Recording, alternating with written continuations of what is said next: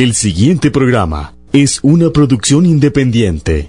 Los criterios, conceptos y opiniones aquí expresadas no necesariamente reflejan el pensamiento de esta empresa. Radio La Gigante, 800 AM. Por lo tanto, no nos hacemos responsables del contenido de los mismos.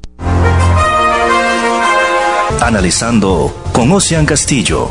Política, religión, economía, cultura, hechos insólitos, quehacer humano. Un verdadero análisis de la realidad nacional e internacional.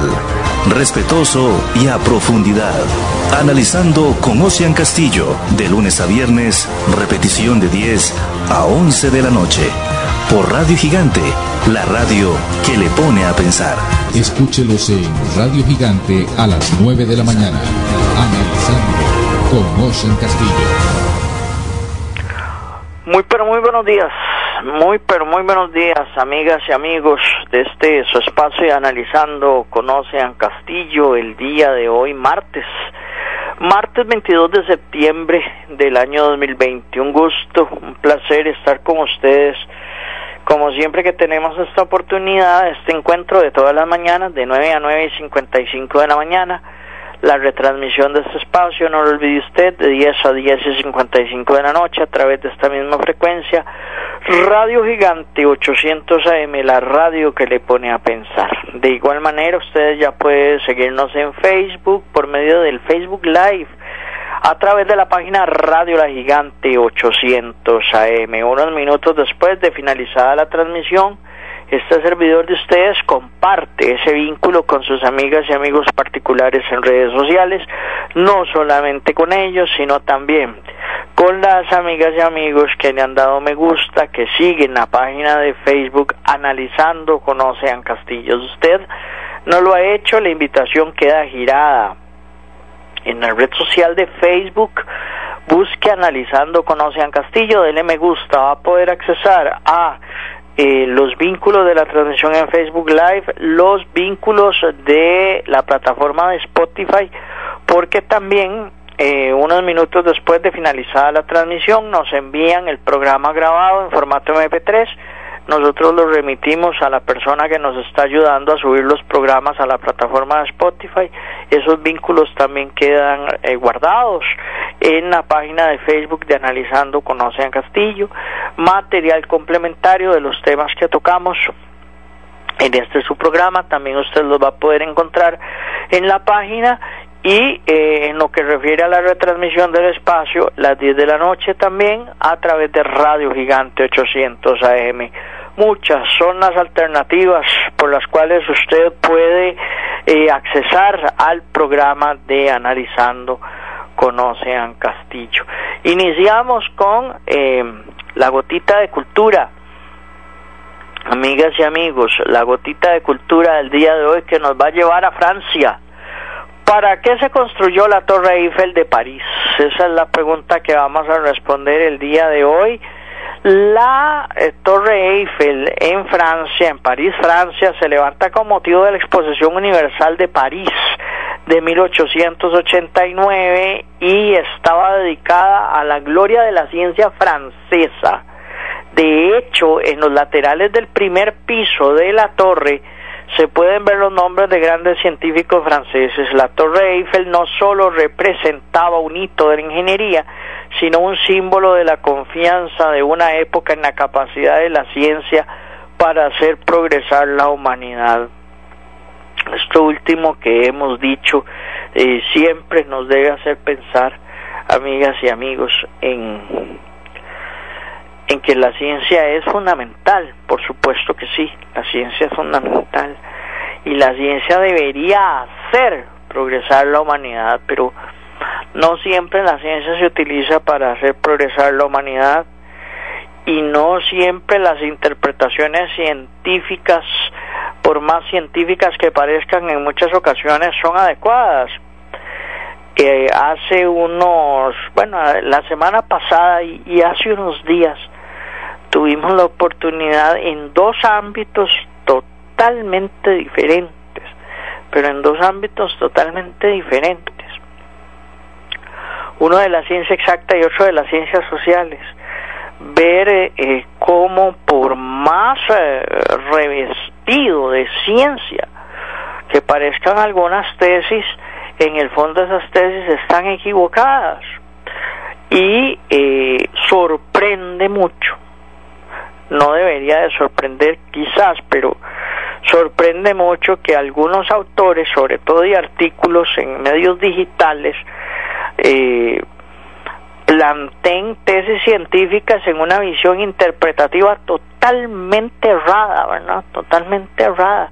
Y usted ve el currículum de los autores y son académicos de altos vuelos, son catedráticos universitarios, son gente muy, muy, muy preparada, pero también muy ignorante de eh, áreas del conocimiento de las cuales eh, digamos no están no estarían obligados a conocer pero sí no eh, ignorar por lo menos en materia científica el tema de la posibilidad de interpretaciones eh, distintas a, a, las que ellos plantean y escriben eh, desde un fundamentalismo científico aterrorizante, aterrorizante. Eh, un, un biólogo la semana pasada escribiendo respecto a la teoría de la evolución con casi, casi me atrevería a decir que con un fundamentalismo religioso. ¿eh?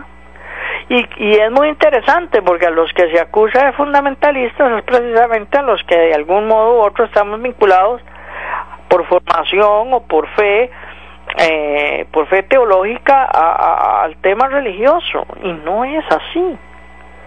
Hay un fundamentalismo y que inclusive se observa ahora y ahora que vamos a tomar retomar el tema este de la propuesta ante el Fondo Monetario Internacional hay un fundamentalismo económico economicista monetarista que se plantea como una visión económica única esta es la única salida, esta es la única respuesta, no podemos hacer nada más, es esto, es esto y es esto. Igual, eh, repito, la semana pasada un artículo de un biólogo eh, prácticamente haciendo algo que la ciencia no ha podido hacer con la teoría de la evolución, que es hacer la ley científica y, y, con una ignorancia absoluta de otras visiones, eh, ni siquiera para para asumirlas y refutarlas, no, no, con una ignorancia absoluta de, otras visiones y de otras eh, concepciones y otros pensamientos.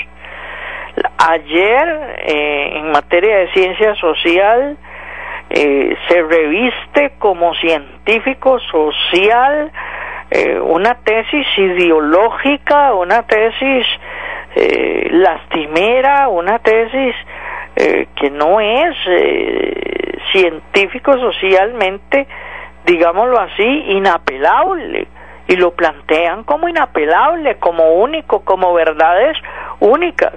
Entonces, eh, es muy interesante y es hasta divertido, amigas y amigos, observar cómo científicos de altos vuelos, vuelvo a decir, le plantean a usted verdades como si fueran verdades absolutas, verdades que no pueden ser refutadas, verdades que ni siquiera pueden ser debatidas, siendo el elemento de la duda y el debate uh, fundamental en la ciencia. La ciencia avanza por la duda y por el debate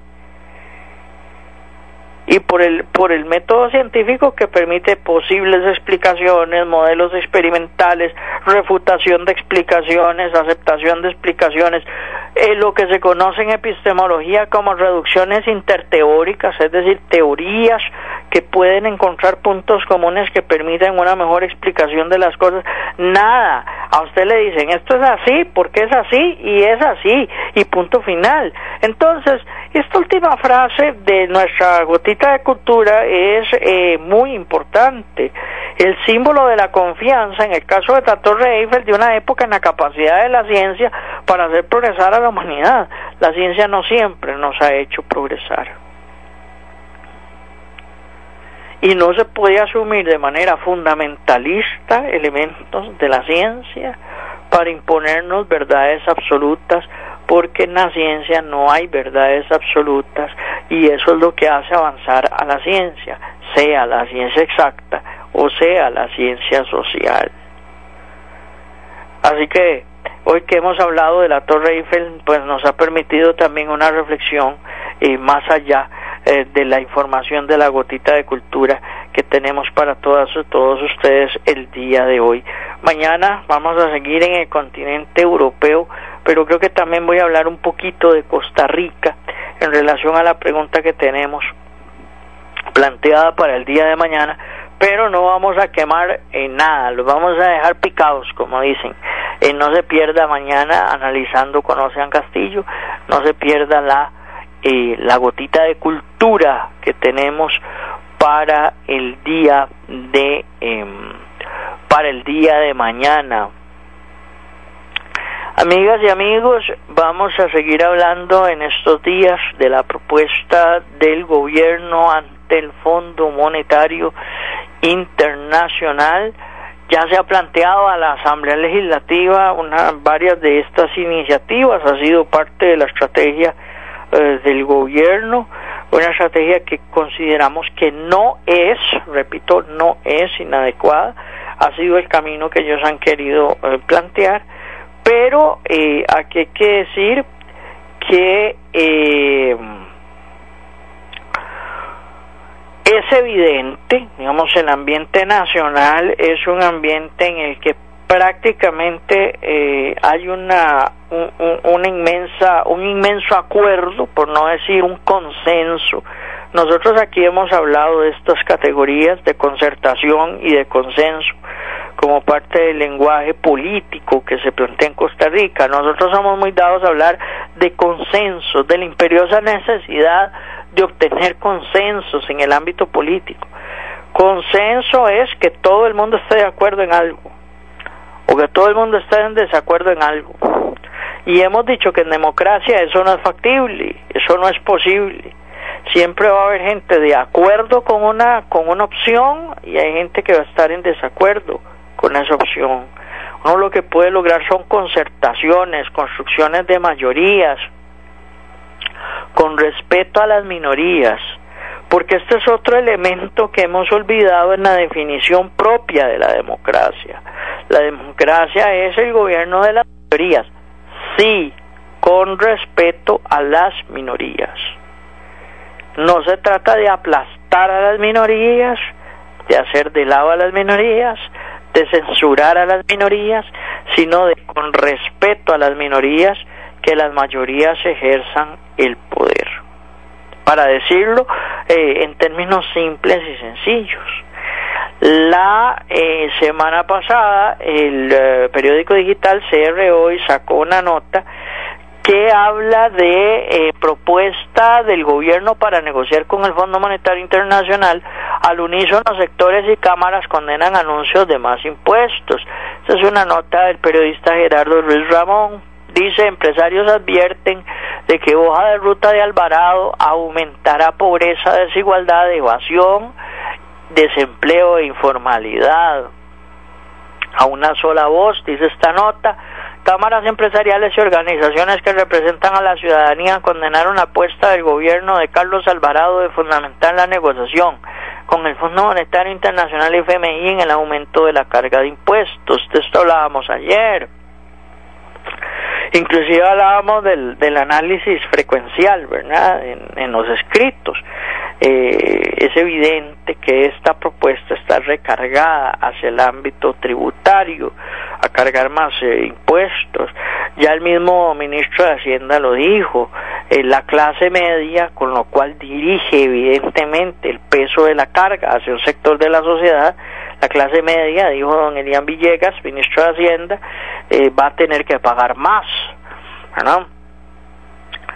Dice, sigue diciendo esta nota de la semana pasada de CRO, la Unión Costarricense de Cámaras y Asociaciones del Sector Empresarial Privado, UCAEP, la Cámara Costarricense de la Construcción, CCC, y la Cámara de Industrias de Costa Rica, CICR, opinaron de manera idéntica y reaccionaron en, en cadena contra la hoja de ruta que plantea el gobierno. Álvaro Jenkins, presidente de UCAEP, afirmó que Costa Rica no puede ni debe permitirse más impuestos. Aquí también nosotros lo hemos explicado, pero vale la pena recordarlo una y otra vez porque eh, los pueblos somos de memoria corta. Cuando hablábamos de la primera reforma fiscal, uno no puede olvidar que sectores como UCAEP se mostraron de acuerdo en su momento con aquella reforma fiscal que hoy tenemos concretada y estuvieron de acuerdo por la sencilla razón de que el gobierno se los bailó, pero punto aparte de que el gobierno se los bailó, y a esto voy a ingresar en unos segundos, uno no puede perder de vista de que cuando se hace la pregunta de para quién gobierna el gobierno, aunque suene redundante, la respuesta va dirigida a que el gobierno ha venido gobernando para los grandes sectores económicos de este país. Entonces, eso inclusive ha generado una inmensa confusión hay gente que dice, es que este gobierno es comunista, este gobierno es socialista, este gobierno nos quiere llevar por la senda de Venezuela, este gobierno nos quiere llevar por la senda del siglo XXI, del socialismo del siglo XXI, perdón.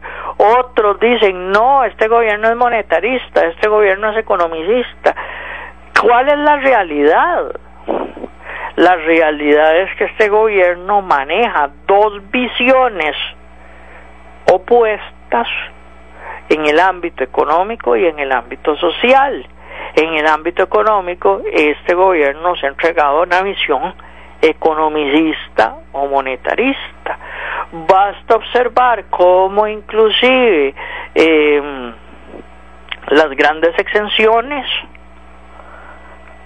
excepto en esta propuesta, digamos, en donde ya el impuesto de la renta para las empresas sube, eh, pero de todo lo que fue la primera reforma fiscal eh, fue hacerles un cachete a los grandes sectores empresariales en este país. Muchos de ellos inclusive se atreven aún hoy con la primera reforma fiscal aprobada a eh, declarar 0% impuesto renta, ¿verdad? Entonces, digamos claros, en materia económica este gobierno ha sido un gobierno con una sed fiscalista inmensa, pero también con una visión monetarista, economicista, neoliberal. De hecho, esta propuesta contiene en sí misma uno de los elementos fundamentales del modelo neoliberal, que es la privatización de servicios o de instituciones públicas. Eso no se puede negar el achicamiento del Estado a través de, propuestas como la movilidad laboral, voluntaria sí, pero movilidad laboral al fin. Entonces, uno no puede perder de vista eso. Vean la ruta económica del gobierno que prácticamente eh, eh, ha definido poco más o menos una visión a través de esta, esta propuesta que se llevará al Fondo Monetario Internacional. No se puede decir que hay más Estado, que el Estado se hace más grande, que la libertad política individual queda restringida en exceso. No, no se está hablando de nada de eso. Se está hablando de una mayor carga tributaria, pero de un achicamiento del Estado.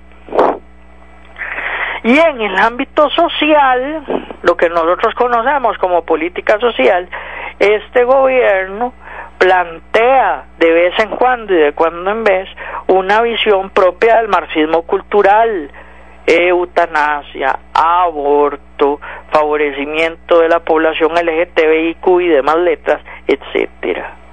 Entonces uno no puede perder de vista eso. Volviendo al tema, digamos, de, de, la generación del conocimiento, hace unas semanas atrás un investigador del proyecto Estado de la Nación, que tenemos amistad personal y tenemos amistad por redes sociales, planteaba como una gran tesis eh, este gobierno que es, ¿verdad? ¿Es neoliberal o no es neoliberal? Y entonces planteaba un poco esta mezcla de situaciones. Y entonces eh, nobles analistas políticos respondían de un modo o respondían de otro. Este servidor de ustedes plantea esta tesis que les estoy planteando aquí. No, en lo económico esta es la ruta, en lo social esta es la otra ruta. Y entonces, la, la tesis de fondo en términos operativos de lo que parece que está sucediendo con el gobierno es que los sectores economicistas, monetaristas o neoliberales le dijeron al sector social propio o afín al marxismo cultural, Ustedes métanse en lo de ustedes y déjenos a nosotros hacer lo de nosotros. Y punto final. Y parece que así ha sido. Parece que así ha sido.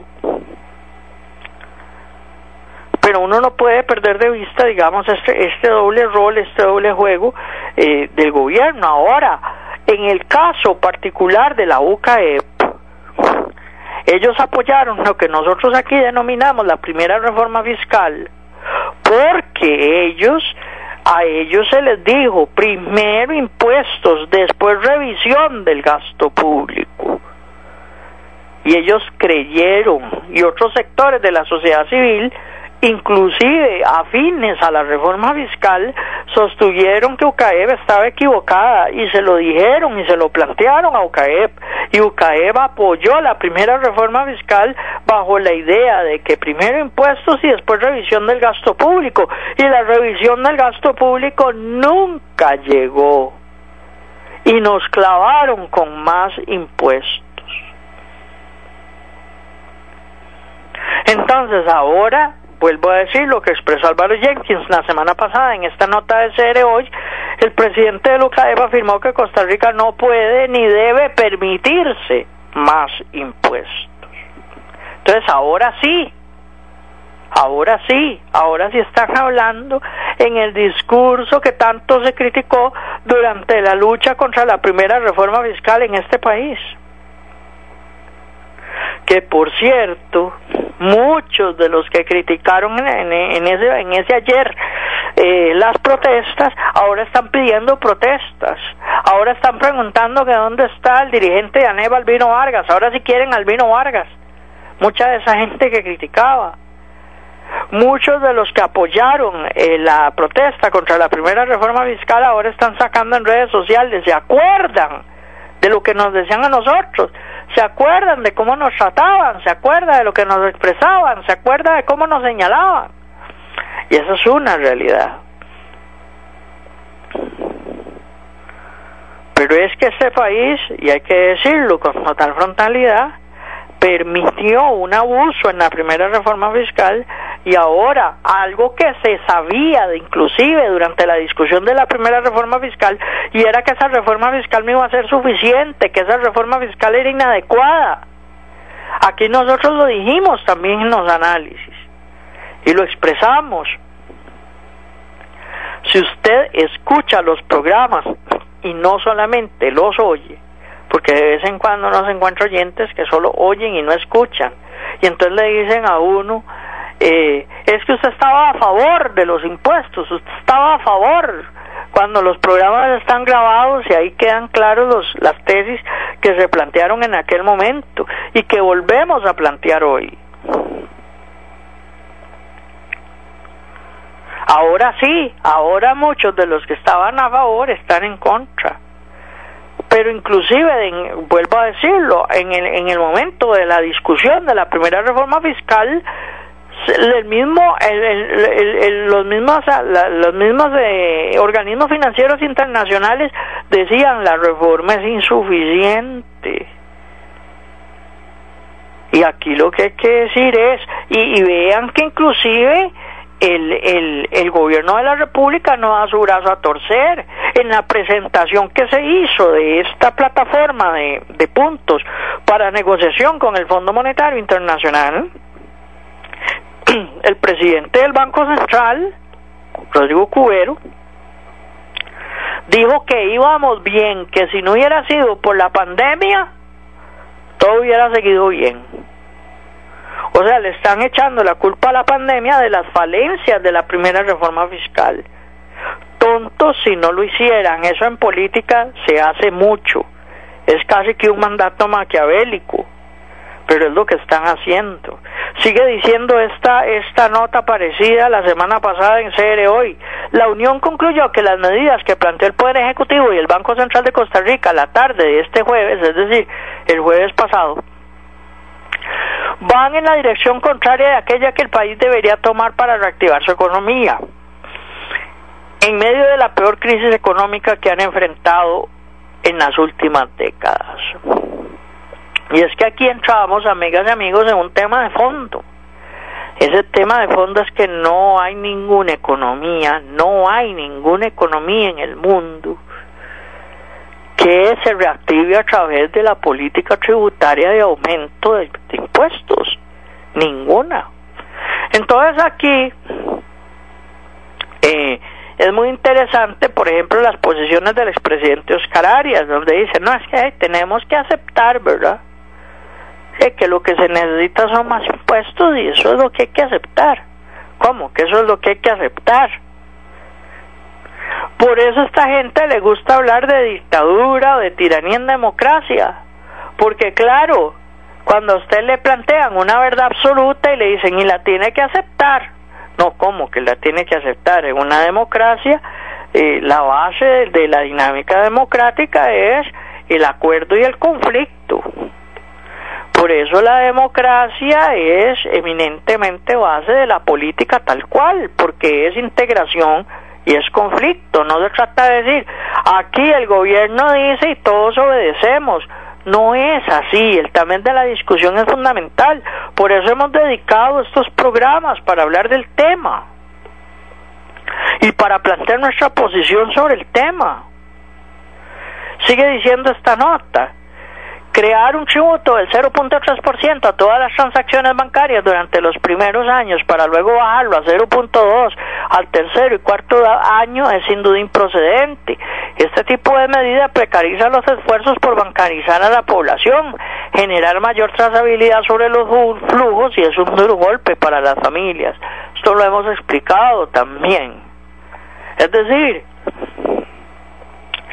se ha hecho un esfuerzo por la utilización de los servicios bancarios, prácticamente todo asalariado, prácticamente, digamos, salvo excepciones contadas, eh, recibe su sueldo a través de, de, de, un, de una cuenta bancaria de ahorro o una cuenta corriente.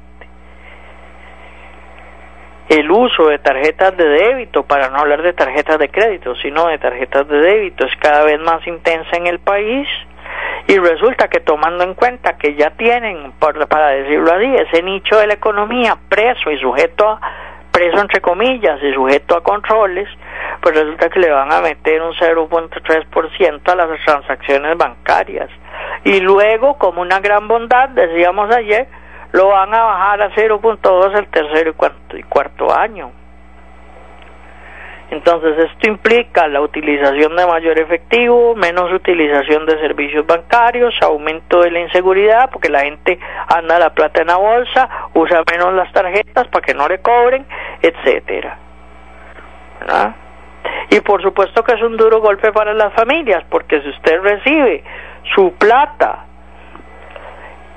y en algún momento evidentemente va a tener que sacarla del banco, le van a clavar el impuesto igual se va a tener que depositar, le clavan el impuesto. Entonces es evidentemente un duro golpe para las familias. Sigue diciendo esta nota, además de que generará un incentivo mayor hacia la informalidad, lo cual es totalmente contrario a lo que debería ser el objeto primario en estos momentos cuando lo que se requiere es incrementar la base contributiva. Subir tasas no es equivalente a incremento de recaudación, solo se está intentando sacarle más a los que hoy ya aportan y eso es cierto. Y valga decirlo, tomando en cuenta las declaraciones que hace poco dio también el ministro de Hacienda, ¿quiénes somos los que más aportamos? La clase media, la clase media. La ley de Jonás, otra vez, al que está jodido, joderlo más. Los que ya aportamos a sacarnos más la sangre, a clavarnos más, porque en esto el doctor Jenkins, el presidente de UCAE, Álvaro Jenkins, tiene razón. Subir tasas no es equivalente a incrementar recaudación. ¿Qué es de lo que se habla cuando se habla de incremento de recaudación? Otra vez lo decíamos ayer, y son cosas y son medidas que ya están implantadas. Factura electrónica, el, el proyecto de Hacienda Digital perdón, que implica la, la mayor digitalización de la cartera de Hacienda, que no conocemos, somos sinceros, no conocemos detalles del proyecto, pero es de lo que ellos le hablan. La contraparte del gobierno es de lo que, de lo que le habla, es de eso. Dice la nota de CERE hoy de la semana pasada, la propuesta del gobierno está sesgada hacia los impuestos que afectarán al sector productivo y con ello la reactivación, el crecimiento económico y la generación de empleo. Del lado del gasto hay poco nuevo y lo que tiene mayor impacto es lo que ya de, todas formas se tiene que aplicar de forma estricta el contenido de la regla fiscal y medidas complementarias contenidas en el título cuarto de la ley 9635 eh, de fortalecimiento de las finanzas públicas, criticó por su parte la Cámara de Industrias. Entonces, cosas que son evidentes, pero que hay que estar repitiendo. La propuesta, ellos dicen, el gobierno dice, la propuesta es equilibrada, la propuesta es equilibrada, falso de falsedad absoluta, la propuesta es desequilibrada. La propuesta es desequilibrada y no es desequilibrada en contra de los grandes sectores empresariales, tampoco es así la cosa. No, no, la propuesta es desequilibrada contra los sectores medios, contra los pequeños y medianos productores, contra los pequeños y medianos comerciantes, contra ellos, contra nosotros. Es desequilibrada. La propuesta del gobierno, dice la Cámara de Industrias, está cegada hacia los impuestos que afectarán al sector productivo. Yo agregaría y al sector consumidor. Y aquí no se puede olvidar que se, se, se se graba el consumo porque aquí otro elemento de política económica fundamental, que es, y es algo de lo que ha utilizado el gobierno en las últimas horas, en los últimos días, también para refutar opciones frente al tema de los impuestos, y es, necesitamos recoger plata rápido. ¿Cómo se recoge en términos de política económica plata rápido? A través de los impuestos sobre todo a través de los impuestos indirectos. Entonces, eso es lo que están también planteando. Pero no solo se afecta a un importante ámbito, un importante estrato del sector productivo, no, se afecta también al sector consumidor, porque todas y todos somos consumidores. Y si bien nos está afectando, por ejemplo, el impuesto al valor agregado, el impuesto a las transacciones es un impuesto con una, con una visión fiscalista pavorosa y que nos afecta a todos. Esto para no hablar del impuesto a bienes inmuebles, que como les he dicho, también afecta importantísimos sectores de la población. Dijo la Cámara de Industria la semana pasada, con ello la reactivación, el crecimiento económico y la generación de empleo también se ven afectadas. Lo acabamos de decir, vale la pena repetirlo. No hay país en el mundo que reactive su economía por la base de impuestos. El tema del crecimiento económico no es factible tomando en cuenta inclusive el factor pandemia. Ya teníamos un problema de crecimiento económico antes de la pandemia. Habíamos dicho en lo que se refiere a la primera reforma fiscal que esa primera reforma fiscal que ya tenemos metida hasta la cocina iba a afectar el crecimiento económico. A esto hay que sumar el componente pandemia. Y por supuesto el tema de la generación de empleo también se ve afectada. A pesar de los números un poquito más optimistas que se están teniendo con este tema de la eh, contratación de temporada navideña, que por cierto es muy interesante, ayer que estábamos haciendo algunos mandados, ya vemos eh, tiendas, ¿verdad? Metiendo árboles navideños y metiendo alguna actividad en la línea eh, navideña. Eso es propio Costa Rica de la dinámica económica. Nosotros ya después del 15 de septiembre prácticamente nos enfilamos en términos comerciales hacia la Navidad. Aunque este diciembre, hay que decirlo, eh, va a ser muy distinto a diciembres anteriores, inclusive en términos de consumo. Ayer estaba escuchando una noticia, ahorita no preciso el porcentaje, eh, hay un importantísimo sector trabajador que no va a recibir el aguinaldo como siempre, va a recibir menos aguinaldo en razón de la situación pandémica que ha afectado este año al mundo entero.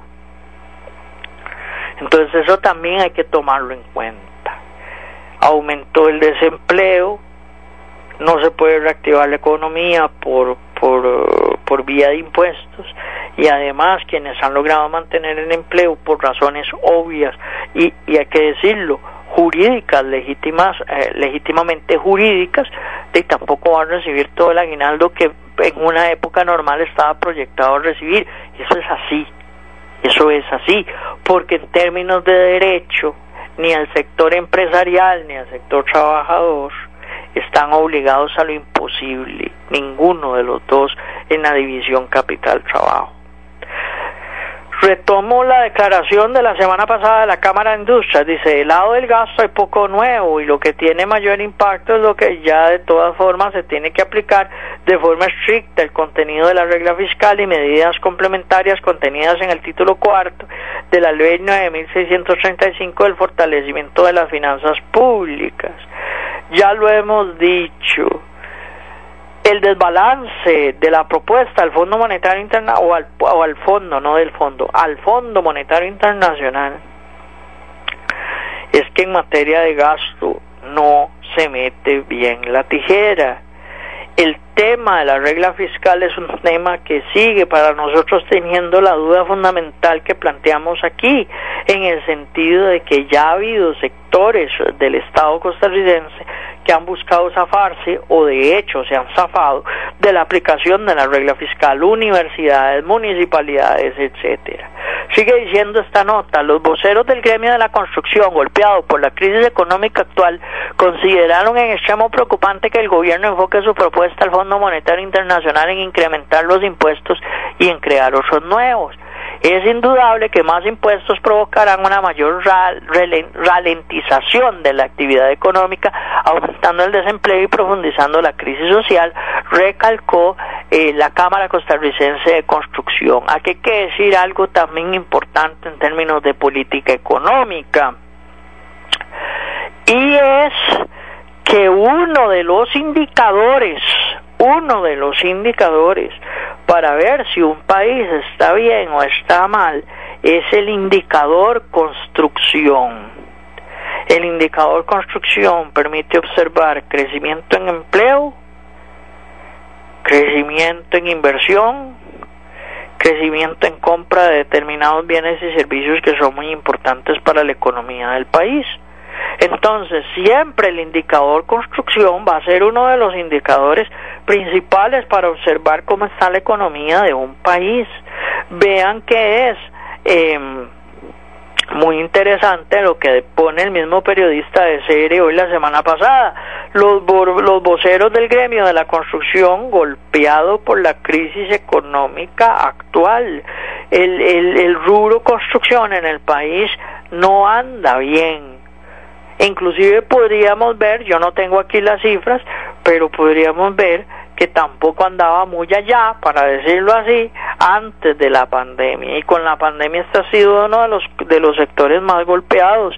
Inclusive, hay que decirlo, uno, y, y de esto también quiero hablar porque ayer apareció una encuesta en la que, eh, para, para hablar de soluciones al tema que nos aqueja, se dice que la población está a favor de un aumento en la dinámica eh, de la construcción de infraestructura y esa respuesta no es equivocada.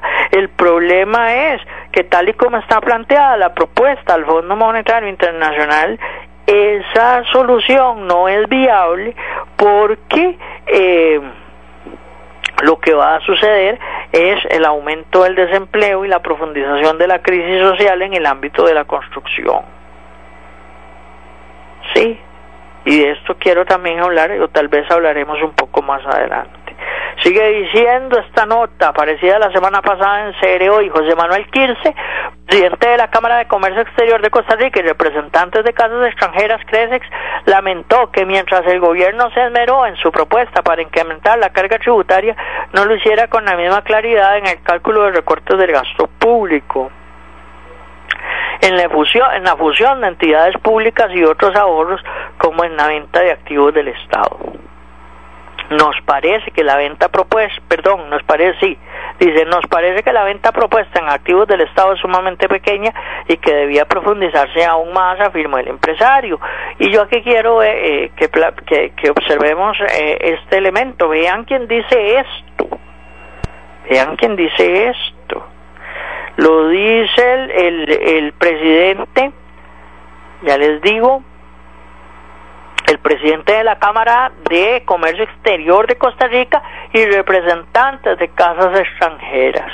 Esto nos refleja algo que el proyecto Estado de la Nación nos ha venido diciendo por años, amigas y amigos.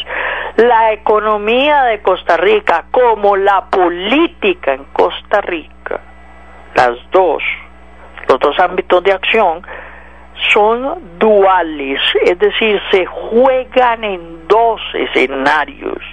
El escenario de la economía en Costa Rica es, repito, dual. Se juega en dos escenarios. El escenario de los, de los productores de bienes y servicios y de los consumidores de bienes y servicios, de esos bienes y servicios ligados al mercado interno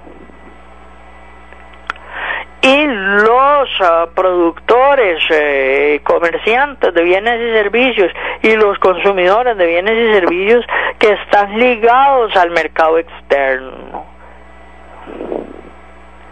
Entonces, vean ustedes que no es de obviar que sea el presidente de la Cámara de Comercio exterior de Costa Rica y representantes de casas extranjeras el que hable y enfatice en la venta de activos del Estado. ¿Por qué? Porque está más ligado a la dinámica del, del, del, comercio exterior, del mercado externo, que de todas maneras también está contraído, pero que además está ligado a una visión de modelo de desarrollo hacia afuera, no de fortalecimiento del mercado interno, sino hacia afuera. Y no es de extrañar que en lo que refiere a ventas de activos del Estado haya, eh, eh, haya oferentes de la compra de instituciones que vengan de afuera y que implique la mayor transnacionalización de la economía y una mayor privatización de la economía nacional. No es extraño pero esto hay que tenerlo presente, hay que estar ojo, pestaña y ceja esto, porque recordamos lo que decía el expresidente Rodrigo Carazo, los que hablan de vender no están tan interesados en vender como en comprar. A esto hay que sumar un elemento fundamental y es que no se compra y no se somete a venta lo que no es rentable, lo que no es rentable vean que el discurso eh, tradicional, no de ahora, en lo que refiere, por ejemplo, a Fanal, porque de VIXA casi no hablan en esta línea discursiva que voy a señalar, pero eh, por años en Costa Rica, sobre todo recuerdo las épocas del combo del ICE, el ICE es ineficiente, el ICE no sirve, el ICE hay que venderlo. Tal institución no sirve, es ineficiente, hay que venderla. Ahora, muy distinto es muy distinto es, y nosotros creemos que, que esa parte de la propuesta sí debe ser enfatizada, revisar el aparato institucional costarricense para ver duplicidad de instituciones, eso es otra cosa. Eso es otra cosa. Pero vean que no hacen énfasis en eso, porque lo que les interesa es que se venda y a los que les interesa que se venda, más que interesarles que se venda, lo que les interesa es comprar. Hipótesis, o sea, una posible explicación. Muy posiblemente, y ya nosotros lo habíamos expresado, no creo que lo habíamos expresado aquí someramente, pero también lo vi en un medio de prensa en estos días y, yo estoy de acuerdo con la hipótesis, pero es eso, una hipótesis, ¿verdad? Es una posible explicación. No es raro, no es raro que los sectores privados ligados al mercado de la caña estén interesados en la compra o concesión de fanal, ni tonticos que fueran y en el caso de VIXA otro tanto ligado precisamente al comercio exterior, a las casas extranjeras y, demás haberes. Entonces a, a eso hay que ponerle atención, a eso hay que ponerle cuidado. Sigue diciendo esta nota de la semana pasada de CR hoy. Sobre ese mismo punto, los industriales consideraron que este es el momento para que el gobierno se plantee en serio la venta de algunas instituciones públicas más allá de la Fábrica Nacional de Licores Fanal y el Banco Internacional de Costa Rica VIXA y cuyo impacto en la reducción de la deuda pública sería ínfimo. Entiendo, no me acuerdo ahorita la cifra exacta, estoy atenido a la memoria, es menos de un 1%. ¿ah? Entre la, venta de Fanal y la venta de VIXA. Pero vean lo que dicen también los industriales, ¿verdad? Hay que plantearse en serio, dicen, en serio, la venta de algunas instituciones públicas. ¿Qué es lo que sucedió en serio cuando se vendieron instituciones públicas? Ayer citábamos dos casos que son modélicos, son paradigmáticos perdonen ustedes la excentricidad de la palabra. El Salvador, Argentina. ¿Qué pasó en esos, en esos países? ¿Qué sucedió en esos países? Que resulta que al final se vendieron las instituciones, se robaron la plata, porque no fue que utilizaron la plata para lo que tenían que utilizarla, y la ciudadanía y los habitantes se quedaron sin servicios fundamentales prestados desde el sector público. Y entonces se comienza a aplicar la lógica del sector privado, el que tiene, el que paga la música manda el baile. En efecto, a payaso regalado o a caballo regalado, perdón, a payaso regalado, a qué más de un payaso que aunque no nos lo dieron regalado y anda payaseando, pero a caballo regalado no se le mide el colmillo, pero el asunto es que ya no tenemos ni siquiera caballo que regalar. Es más, vean qué interesante el tema de venta de activos del Estado está regresando a la palestra del debate público porque precisamente no se hizo venta de activos del Estado cuando nos insistieron que se hiciera venta de los activos del Estado costarricense. Si nosotros hubiéramos vendido y privatizado en 1995, 1996, lo que nos dijeron que debía privatizarse a estas alturas, ni siquiera estaríamos hablando de venta de activos del Estado. No sé qué estaríamos planteando. Estaríamos diciendo, mira, los hubiéramos vendido ahora y no hace 20 años.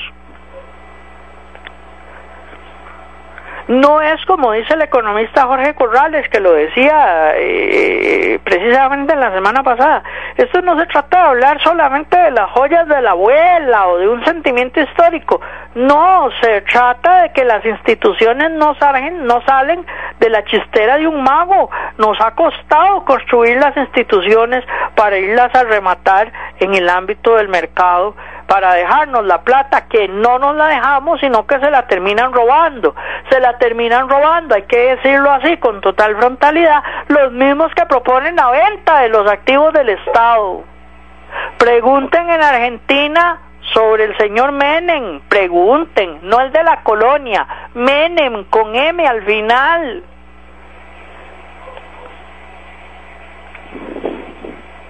Quizás, quizás en algún momento repasemos, porque creo que yo no, no me acuerdo si lo trae aquí con detalle. ¿Se acuerdan que estuvimos hablando inclusive de la historia contemporánea de El Salvador en algún momento? En una serie de programas muy interesantes, aquí analizando Conocen Castillo. Tal vez vuelva a repasarles algunas cifras, algunos datos, algunos estudios de caso de lo que pasó en El Salvador y entonces se cumple una realidad también que nosotros hemos venido, digo nosotros, eh, muchos investigadores, muchos analistas, muchos comentaristas políticos hemos venido hablando que es la centroamericanización de Costa Rica. Costa Rica era orgullosa porque nosotros teníamos un modelo distinto al que habían seguido muchísimos países en Centroamérica, empezando por el tema de la militarización, empezando por Mm, más maestros que soldados, empezando por mejor salud, mejor educación. Ahora, ¿qué está pasando? Es que vamos camino hacia la centroamericanización, a una mayor centroamericanización. Dice, eh, sigue diciendo esta nota, Este mismo sector, el sector industrial, celebró la decisión del gobierno de reducir temporalmente las cargas sociales. No obstante, lamentaron que la propuesta del gobierno sea omisa en plantear una reducción de las tarifas eléctricas, un elemento que consideran clave para aumentar la competitividad del país y del sector productivo. Del sector productivo. He aquí dos elementos fundamentales y que reflejan también la adherencia a una visión de modelos de económicos y de desarrollo distintos. Vean que la Cámara eh, eh, celebra la decisión del gobierno de reducir temporalmente cargas sociales. Aquí hay sectores empresariales, y no son los medianos ni los pequeños, sino los grandotes, que no quisieran pagar cargas sociales. ¿Por qué? porque el principio de la empresa, eh, del empresario, es el lucro. Todo para adentro, nada para afuera. Ni siquiera en razón de justicia social. Cuando hablan de cuando hablamos de justicia social, más de uno dice, ve, comunismo, comunismo. No, no, no, no hay que hablar de justicia social, hay que hablar de competitividad. Hay que hablar de competitividad, no de justicia social. ¿Por qué? Porque una de las quejas de importantes sectores empresariales en este país es, es que la mano de obra en Costa Rica es carísima por las cargas sociales. Es que no debería existir seguro social. No. Eso encarece. Si yo tengo que hacer, dar un aporte a la seguridad social de este país, esto me encarece. No debe ser. Eso nos ganan en competitividad, por eso nos ganan en competitividad El Salvador, Guatemala, Honduras, la misma Nicaragua, nos ganan porque es que ¿por qué yo tengo que pagar cargas sociales? Que cada quien se haga cargo de su salud y de su pensión. Libertad de mercado. Libertad de mercado. ¿Se dan cuenta? Por eso, cuando uno observa estas frases, uno tiene que darse cuenta que detrás de estas frases está la adherencia o adhesión a un modelo de desarrollo economicista monetarista. Qué dicha, dice el sector industrial, que se van a reducir temporalmente las cargas sociales y por dentro deben decir, desde hace años venimos diciendo que ni siquiera cargas sociales deben haber.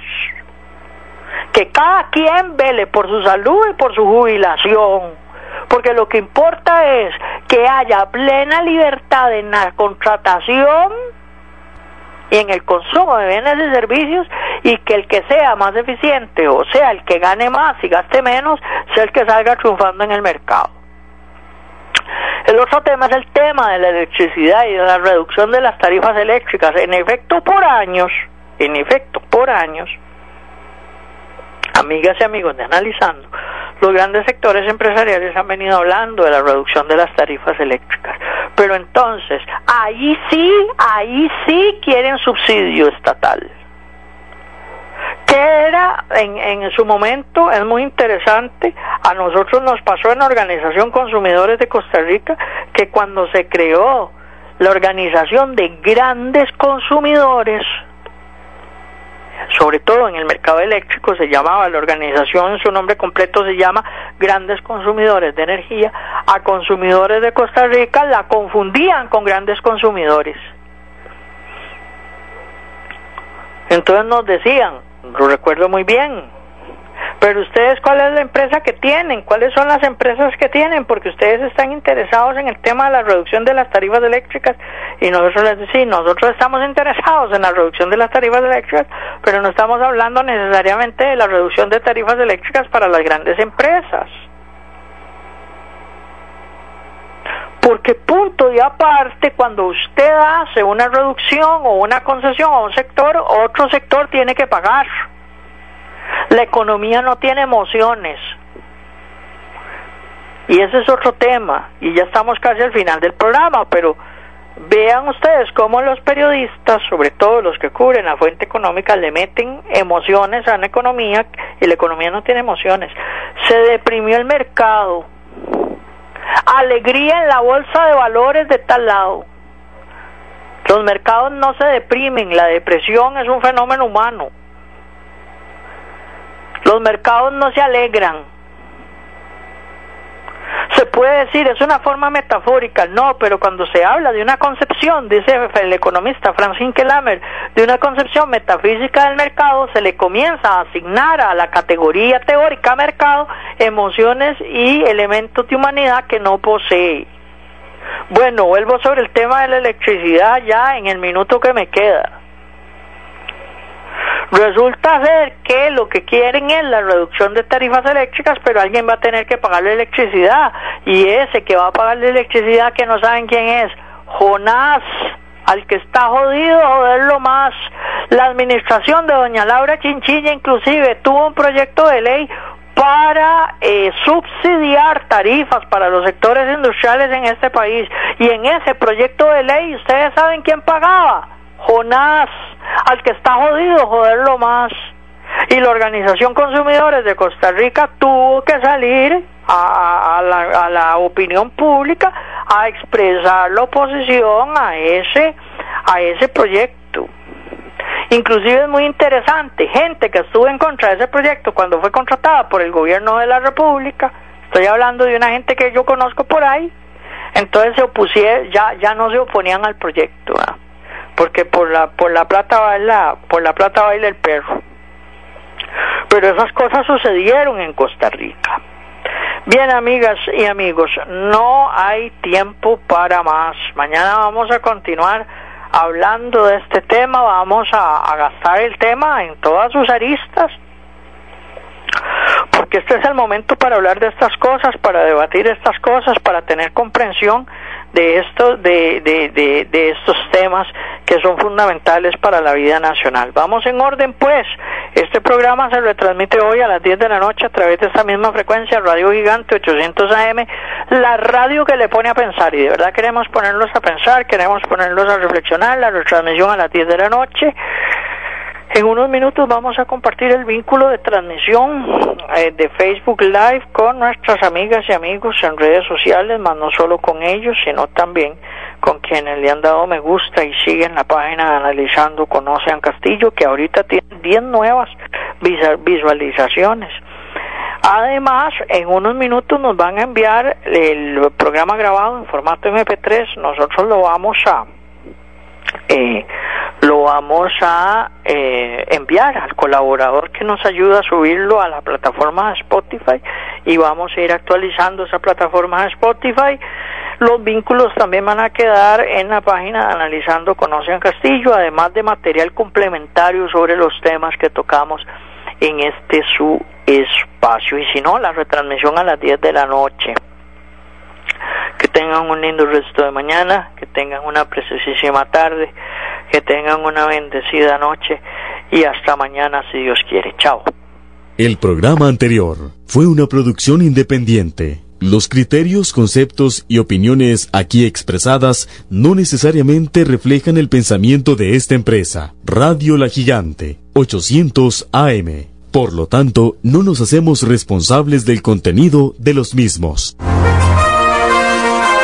Analizando con Ocean Castillo. Política, religión, economía, cultura, hechos insólitos, qué hacer humano. Un verdadero análisis de la realidad nacional e internacional. Respetuoso y a profundidad. Analizando con Ocean Castillo, de lunes a viernes, repetición de 10 a 11 de la noche.